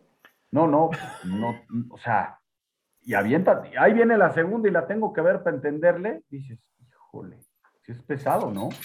Sí, claro, claro. O sea. Ahora, perdón, no ibas a decir. No, no, no. Vas, no, vas que ahora, tú estás hoy metido también en el rollo de las series, o sea, ves muchas series. ¿Cuál es la serie favorita, por ejemplo, ahorita que estás viendo? Pues, mira, acabo de terminar, terminé una que se llama El caso Hartung. Es que también luego, en ese sentido, soy como muy selectivo. Ok. Yo sigo prefiriendo ver películas, porque... Siempre. Porque es más fácil, ¿no? Porque las series, uh -huh. además, por este rigor que tenemos como críticos, no puedo nunca reseñar una serie si no la veo completa. Uh -huh. Entonces, de repente, o para hacer, hasta para hacer una entrevista, acabamos de entrevistar a, al elenco de, de, Shrink Next Door, de Apple TV, uh -huh. y me eché la serie completita. Entonces, de repente sí implica un tipo de, de, compromiso diferente, ¿no? La última que vi fue el caso Hartung, una serie danesa, me encantó, pero, pero yo soy casi siempre cuando puedo elegir, levanto la mano para las de suspenso. Para los thrillers y esas cosas me encantan. Algunas series documentales también me, me vuelven loco. Yo no, no, no te puedo hacer una sitcom porque no, siento que no tengo vena para eso. El que tiene la vena para eso es Eduardo. A él sí se le dan las... A mí me dan una flojera, pero pavorosa. Yo prefiero echarme una película completa de un jalón. Ok, ok. Eso es serie. interesante. Oye, Le voy a entrar a la de, le voy a entrar a la de Maradona, porque, es, porque soy fan del cine argentino. No me gusta el fútbol, pero se me hace que... que- Oye, te iba a recomendar Ted Lasso. No sé si la llegaste a ver. no la llegado a ver. Es, No. es, de verdad, ¿sabes qué tiene? Que a pesar de que es una serie de fútbol, es una serie no, es una obra de que arte. tiene, que tiene tantos mensajes tan positivos que le hacen falta a la gente ver, que, que vale muchísimo la pena. Ted Lasso, mucho. Déjame hacerte una pregunta importante. ¿Cuántas Dime. temporadas tiene Ted Lasso? Dos. Dos. Hasta el momento dos y van a estrenar una tercera, pero Y en las cuarta. dos temporadas. está confirmada la tercera y la cuarta, pero Por eso, las, pero las es- dos son 16 capítulos. Yo entre tengo las dos, problema con las series que tienen temporadas, más de dos temporadas, porque siempre creo, esa es percepción personal, siempre creo que una muy buena temporada, eh, una buena, muy buena primera temporada, se desdibuja cabrón en la segunda y de ahí No es se el va para caso. abajo. no es Ve- el caso. ve ¿eh? el caso de. Ted Lasso, la primera está aquí y la segunda está acá, ¿eh? Sí, ¿eh? Wow. Es, es, es una joya. Es que ahorita justo, y ayer le dije al tío Antier, tío, ¿qué te dije de, de Morning Show? Te Sí. dije, la primera temporada es perfecta, la segunda, voy en el tercer capítulo y dije, qué hueva, ya no la quiero ver. O Oye. sea, normalmente pasa. Edgardo, hay gente que, que nos está viendo y, Sí. y obviamente cuando hablamos con, con- con gente que, que sabe cine, lo que quieren es recomendaciones, ¿no? Eso es, eso es a fuerzas. Y aquí viene la parte difícil.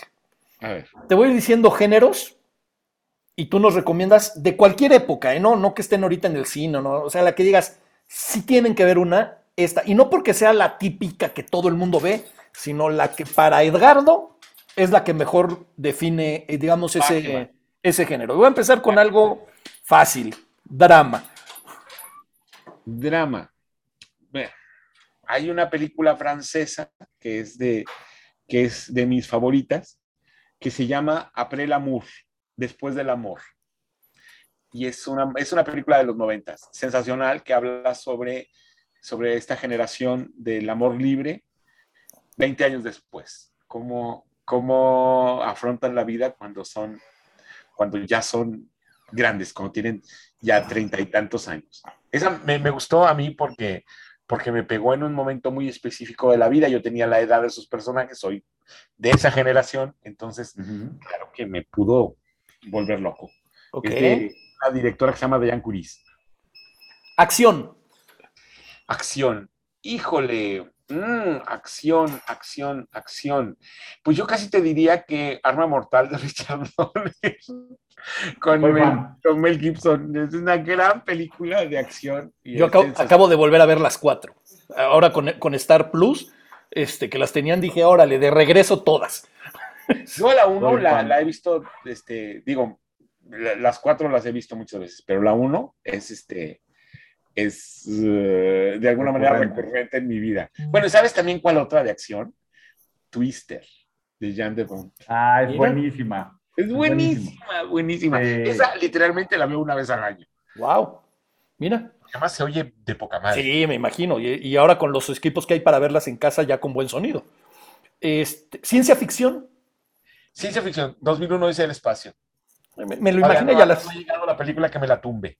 Híjole, la llegada. No, digo, adoro a, a, a Villeneuve, pero lo que hizo Kubrick está todavía, mira, Sí, sí, años luz de lo que pueden hacer los demás. cierto. Animada. Animada.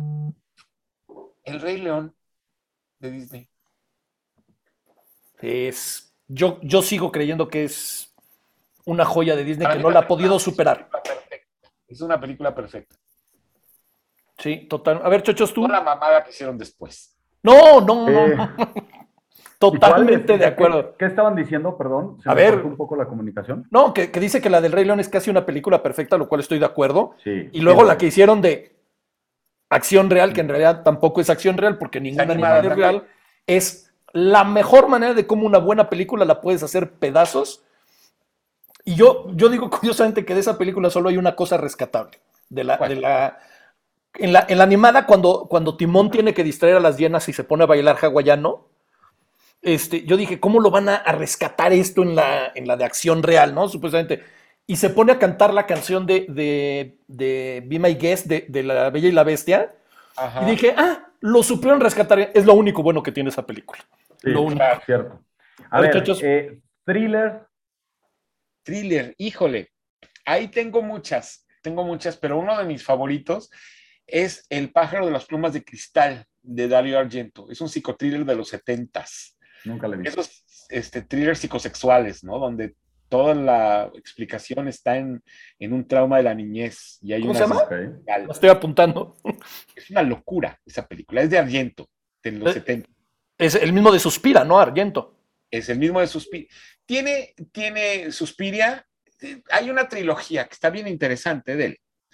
Suspiria, eh, Inferno y Madre de las Lágrimas, Madre de Lágrimas, Mother of Tears. Es una, una, una trilogía sobre la Trinidad de la muerte. Mater Tenebrarum, Mater Suspiriorum y Mater Lacrimarum. Es una maravilla este güey, pero Pe- una maravilla. ¿Y esta, esta de pájaro qué dices que, que se llama? La que, Pájaro de las plumas de cristal. Es un thriller. Esa no es de sobrenatural, es un thriller psicosexual. Ok, ok, ok. Eh, peli- ¿Ibas a decir otra? ¿Ibas a mencionar otra? No, Ah, ok. digo, tengo muchas, pero Eh, película de terror. Película de terror, híjole, ahí, mira, es que ahí tengo varias.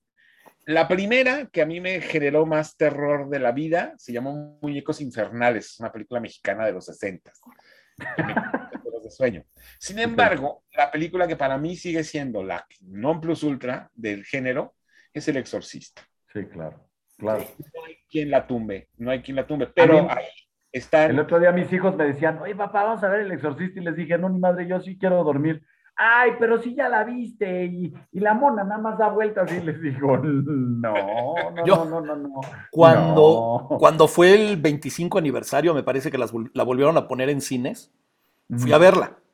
Y atrás de mí había un grupo como de cuatro chavos entre 15 y 18 años que se sentían, pero bueno, que la película les iba a hacer los mandados y andaban, Sí, cómo no. pero sobraditos.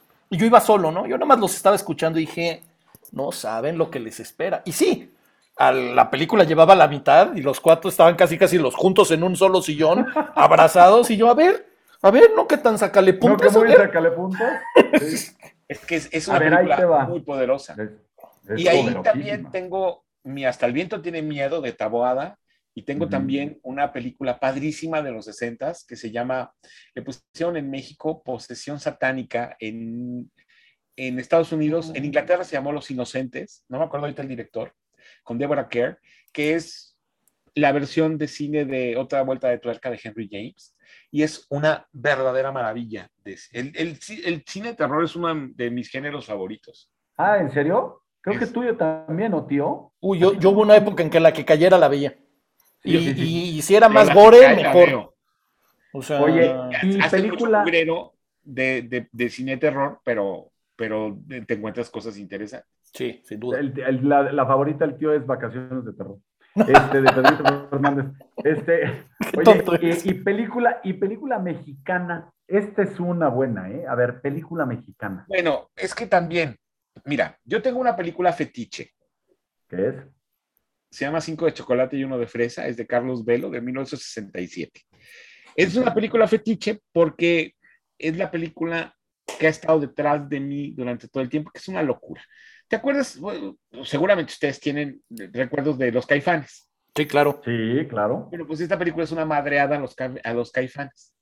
Y se trata de, de lo mismo, es una, una, una monjita que come hongos alucinógenos, se convierte en una chava este, medio reventada que anda con unos juniors por la ciudad asaltando gente y está envuelto loco a un comisionado de la policía.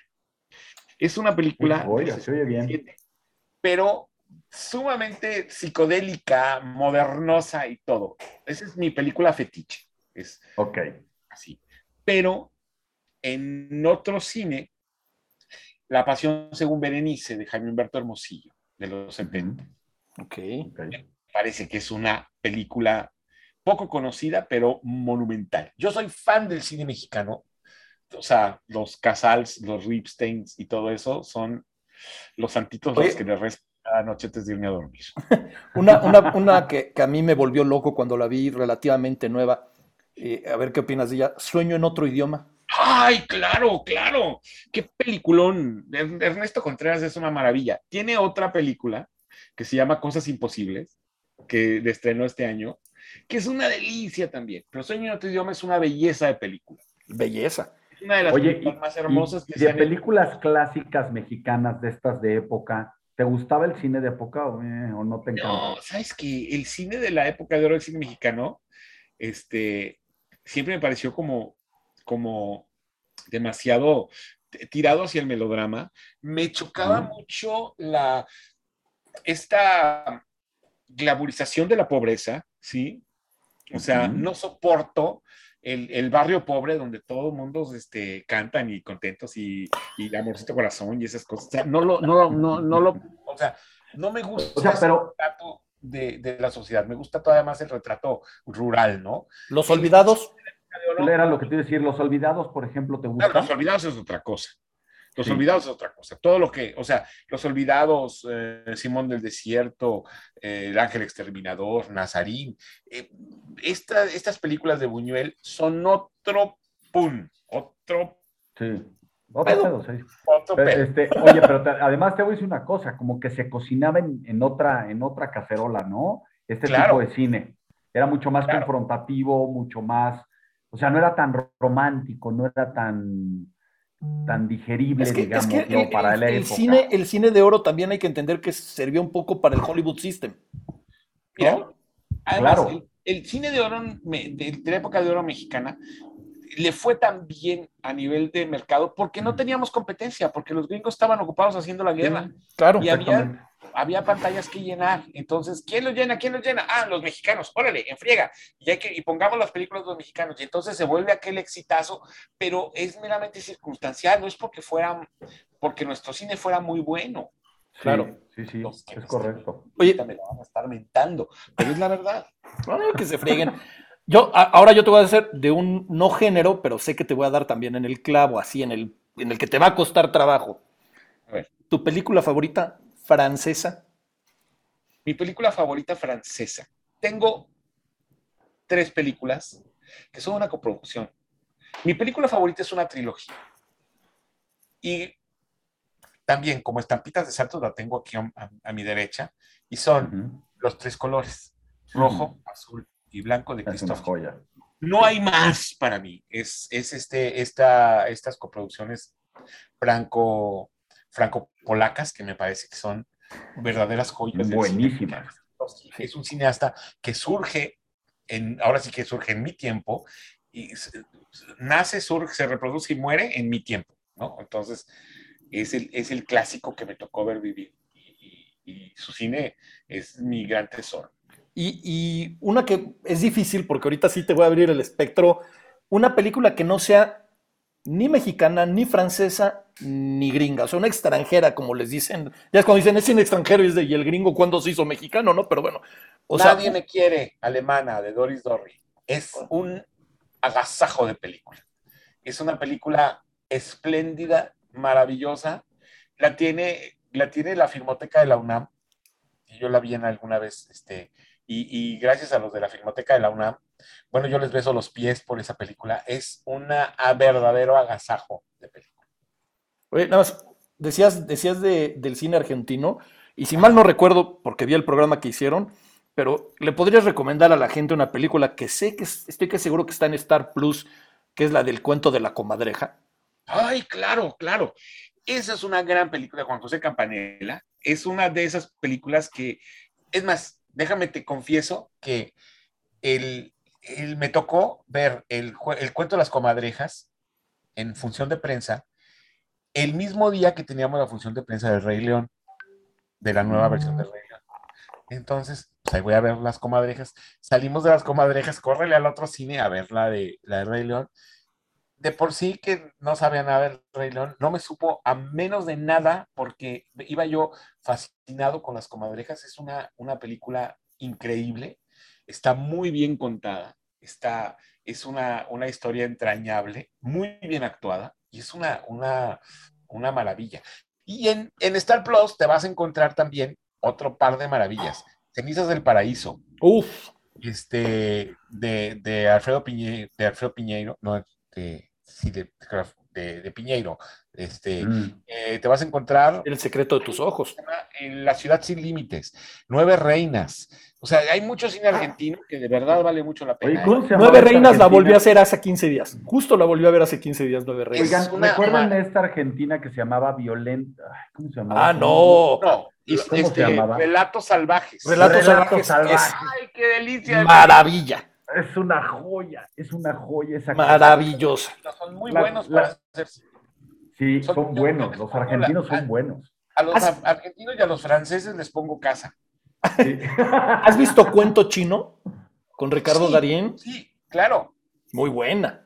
Qué buenas películas, caray. Casi Qué todo lo que películas. tenga de los argentinos, que tenga a Darín o a Sbaraglia, es bueno. Totalmente de acuerdo. más con que estén ahí. Oye, pues mira, está, está aquí con nosotros, ya entró nuestra estereoproductora. Este, y vamos a pasar a la tómbola. Y te dije que te ibas a enfrentar al lado oscuro de la fuerza. Ah, Vamos a ver. Ay, ¿Ves cómo? ¿Ves? me Te, dije, Edgardo, que este es un, un fan from hell de, de la fuerza de, del lado oscuro. Claro. ¿Cuál es el chiste de la, Yo y mi bocota, ¿no? De andar diciendo. cuál es el chiste de, de la tómbola? Te vamos a hacer, eh, Chochos y yo te vamos a hacer una pregunta totalmente al azar, que no tienen en teoría que ver nada con el cine ni, ni con, ni con la carrera, pero es para conocer más a Edgardo como, como persona. Y Ana te va a hacer una pregunta y tiene una dinámica preparada para ti que siempre es sorpresa para nosotros, además. ¿Ok? ¿Empiezas, Ana? Con tu- tu primera pregunta. Gracias. Ana. Venga. ¿Estás listo, Edgardo? Listo. Venga. No, esta ya fue. Sí, esa ya, ya quedó en el pasado. Dice, si llegaras a la isla de la fantasía, ¿qué le pedirías al capitán Rourke? ¿Qué le pediría en la isla de la fantasía? Un cine para mí solito. Ok. Mi Con cine. palomitas y toda la cosa, ¿no? Con palomitas es opcional, pero el cine sí. Ok. Ahí te voy. Voy yo, tío. Vas, vas, vas. Híjole, espero no se repita lo que acabas de decir. ¿Cuál es tu lugar favorito en el mundo? Mi lugar favorito en el mundo. Yo te podría decir que es un cine, pero no. Es el sofá de mi sala. Ok. Ese es tu lugar favorito del mundo. Es mi lugar favorito del mundo. Qué chido. Eres, eres de gusto simple. Soy como los gatos, como mi gato, así. El, ese es el lugar. Está padrísimo. Ok, y la pregunta que sale de aquí, ¡Qué miedo! Sí, hasta Trancas le dio miedo. sí. ¿Cuál es la persona a la que más admiras y por qué? ¿Cuál es la persona a la que más admiro y por qué? Híjole, eso sí está muy, ca- muy cañón porque es así como que en general de quién, de quién admiro espantaste, más. tío. Mucho. Este, mm, Yo te diría que, que a Krzysztof Kieslowski es mi, mi, mi hit, porque me gusta mucho. ¿Por qué? Porque me parece que es muy difícil hacer un retrato tan profundo del alma humana y lo hizo tal cual en su cine. Ok. No Ok. pensé que se pudiera. Ana, Buena respuesta. Ana. Ahora Ok. sí. Ahí te voy.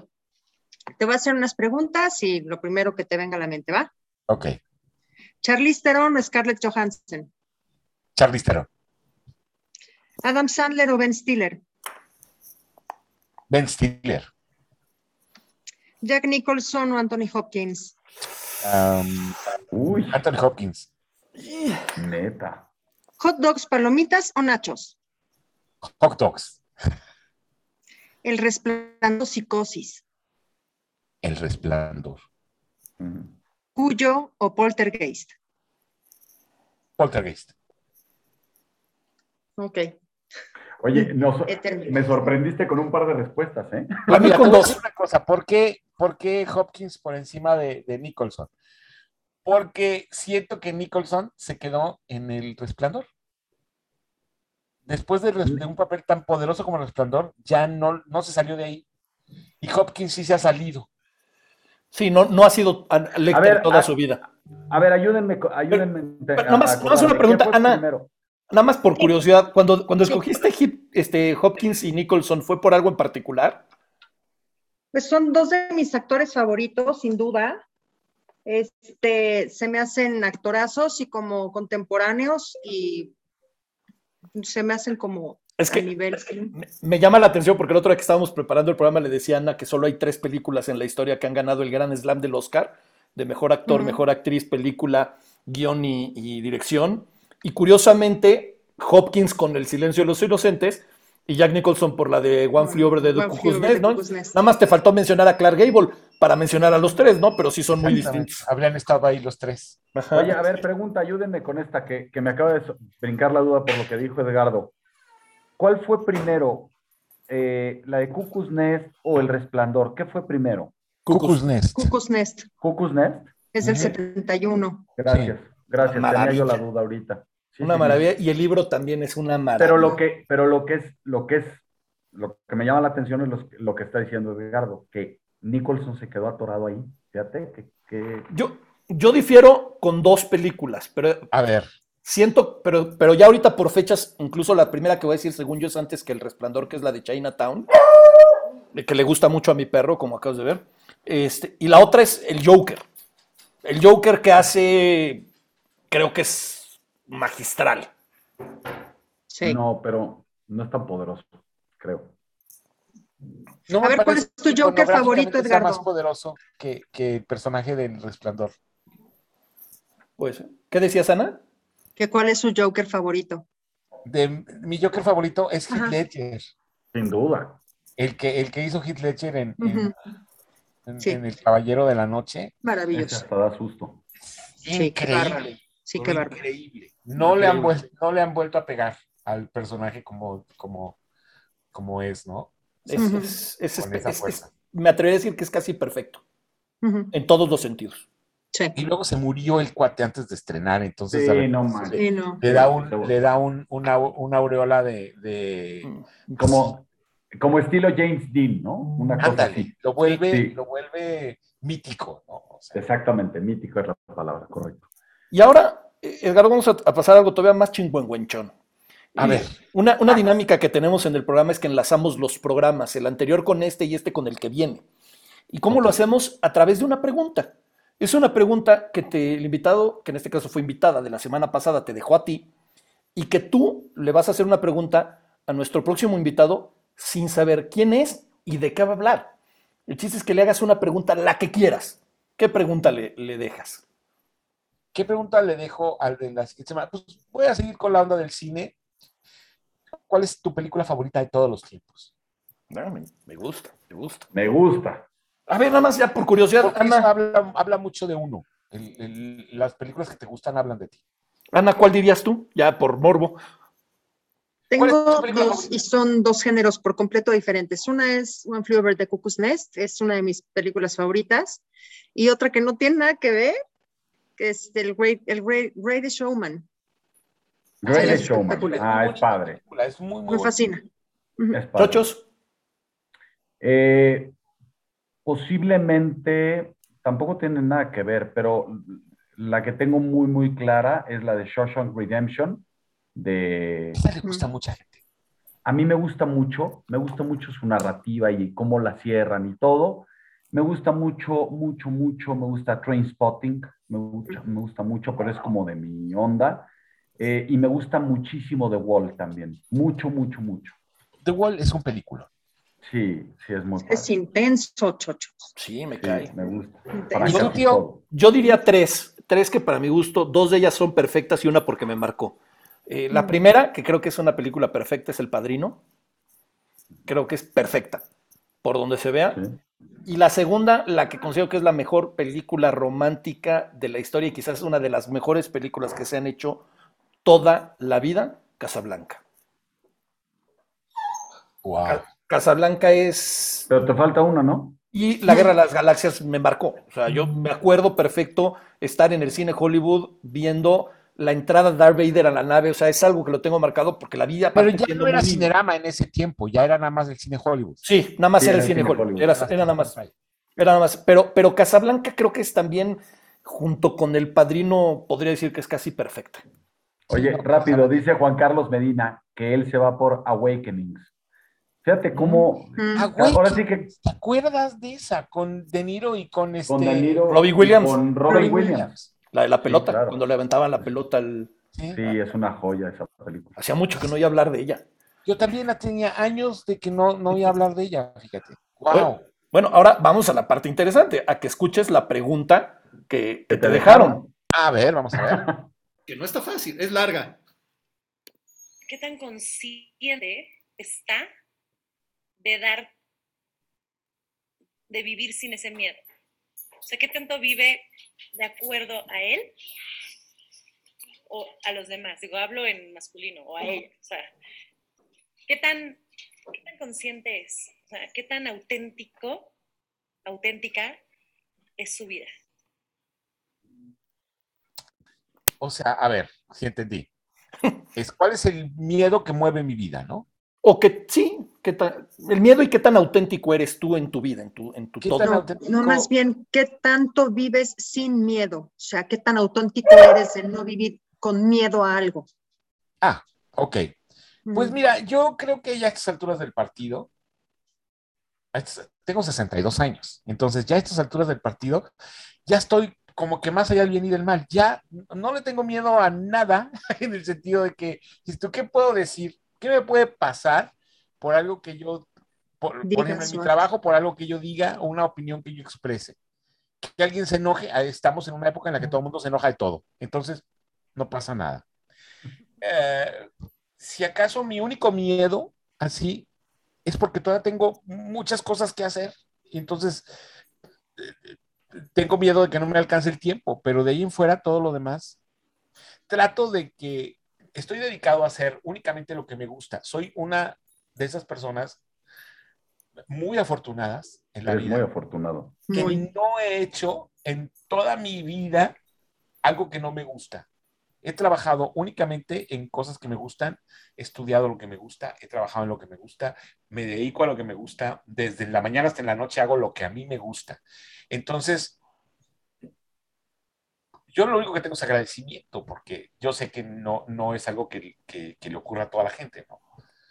Este, y, y- y- y siempre digo, pues qué, qué qué padre, ¿no? O sea, no, no es un motivo de, de sentirse más que nadie, sino al contrario, de simplemente dar gracias, ¿no? De decir, qué, qué padre me ha tratado la vida. Sin duda, Eres, eres un afortunado, sin duda. sin duda. Totalmente. Oye, eh, Edgardo, tristemente, pues obviamente el tiempo nos está comiendo y estamos llegando Lástima que terminó el festival. Casi de eso.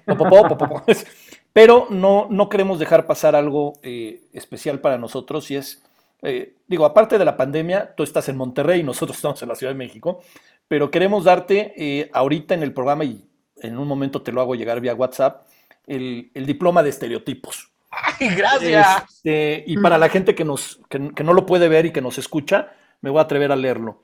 Dice, es un orgullo para nosotros nombrarte estereotipo honorario por haber participado en el programa con el tema Entre tomates y palomitas, críticos contra criticones, permitiéndonos tanto al público como a nosotros conocer más sobre cine, tu trabajo y tu carrera, ayudándonos además a crecer como seres humanos. Siempre contarás con la amistad y el agradecimiento de Ana Luisa, el Chochos y el tío. Edgardo Reséndiz, estereotipo número uno. Muchas gracias. Qué honor. La verdad es que qué honor ser un estereotipo como ustedes. No, muchas gracias a ti. O sea, estamos súper, súper agradecidos por tu conocimiento, por tu buena, excelente, padrísima vibra, porque la, esa es la realidad. Este, por tu, eh, no sé cómo decirlo, si, si el término ligereza esté bien dicho, eres una persona de sangre liviana y se agradece muchísimo. Eh, Mucho yo estoy- carisma. Sí, la verdad es que sí. Yo estoy agradecidísimo en que hayas aceptado la invitación y creo que todos los demás también. Este, y pues nada, eh, ojalá vuelvas pronto al programa y ojalá podamos seguir platicando. yo cuando ustedes me inviten, yo estoy pero que puestazo porque, porque me encantó la dinámica, me encantó platicar con ustedes, me encantó la, el clima de libertad además que tiene el programa, ¿no? De repente, sí, como eh, yo eh, quiero ser tú y, y, hablar desde el fondo del corazón, ¿no? Gracias. Oye, nada más hacer comentarios de la gente, que así como nos decían este, Awakenings, eh, por ahí también nos mencionaron este, Cinema Paradiso. claro. Este, Esa es la película que no puedes ver sin llorar. Te reto a que la veas y no llores. O sea, Totalmente. montaje final. Yo ya soy el colmo. A mí ya. ¿Será, ¿Será que esa película podría ser catalogada como la del gusto común? Sí. Podrá ser, ¿no? Ajá, esa película funciona con cualquier espectador. No he conocido a alguien que diga, no, a mí no me gusta. y además, eh, tú agarras la secuencia final y pónsela a alguien y, y, mínimo se le, van a, se le va a hacer un nudo en la garganta, ¿no? Marcelo. Yo veo la, la, eh, la secuencia final y ya es llorar y llorar y llorar. Y llorar como, como sí, las, es bellísimo. Las de antes lloraban cuando veían a Libertad Lamarque. Así me pasa. Libertad Lamarque. Eh, este, por ahí viene un comentario, a lo mejor conoces a esta persona, se llama Ana Clara Recendis. Ay, mi prima. dice, dice, eres auténtico, Edgardo. Y Rosalicia Oropesa nos dice mil felicidades que va. Ah, bueno, es para nosotros, gracias. Dice mil felicidades que no, va. pero dice Edgardo es fantástico. De estereotipos, y ya los voy a seguir, gracias. Este, dice eh, Alfredo. Alfredo dice algo de Alfredo. Bueno, Alfredo. Alfredo. Alfredo. Que vean cómo, cómo me encanta. Y, este, y a la gente que, que, nos está viendo, aprovecho, digo, vamos a aprovechar el momento para pedirles que este, se suscriban tanto aquí a la página de, de Facebook como al canal de YouTube, eh, le den like, like, le pongan un comentario, lo compartan. Aquí el chiste es hacer comunidad, que le llegue a más, a más gente y, y disfrutemos el, el, momento. Este, y a la campanita. Eso también, para que sepan cuando estamos. Eh, antes de que se despida Ana y nos, nos, diga quién es el invitado, yo también darte las, las gracias, Edgardo. Este y te tengo que hacer una pregunta comprometedora. A ver. Tengo que hacer. Eh, imagínate que no estuviera Ana, imagínate que no estuviera Chochos, imagínate que no estuviera yo y tuvieras que estuvieras con la gente y fuera el final del programa, la veo o no la veo. Si te preguntaran estereotipos, ¿lo ves o no lo ves? Pues yo, la verdad es que sí lo veo. Nos vemos en el cine. claro, Ana. Ya tenemos. Muchísimas gracias, Edgardo. No, me, me, fascinó el haberte tenido con nosotros. El programa se fue rapidísimo. De verdad que carismático eres. Muchas este, gracias. Y nos vemos el próximo jueves. Vamos a estar con Ricardo Reyes y vamos a platicar acerca del medio ambiente y sustentabilidad. Muy interesante, no se lo pierdan. Jueves, 7 de la noche. Nos vemos. Gracias por sintonizarnos. Hasta la próxima. Gracias.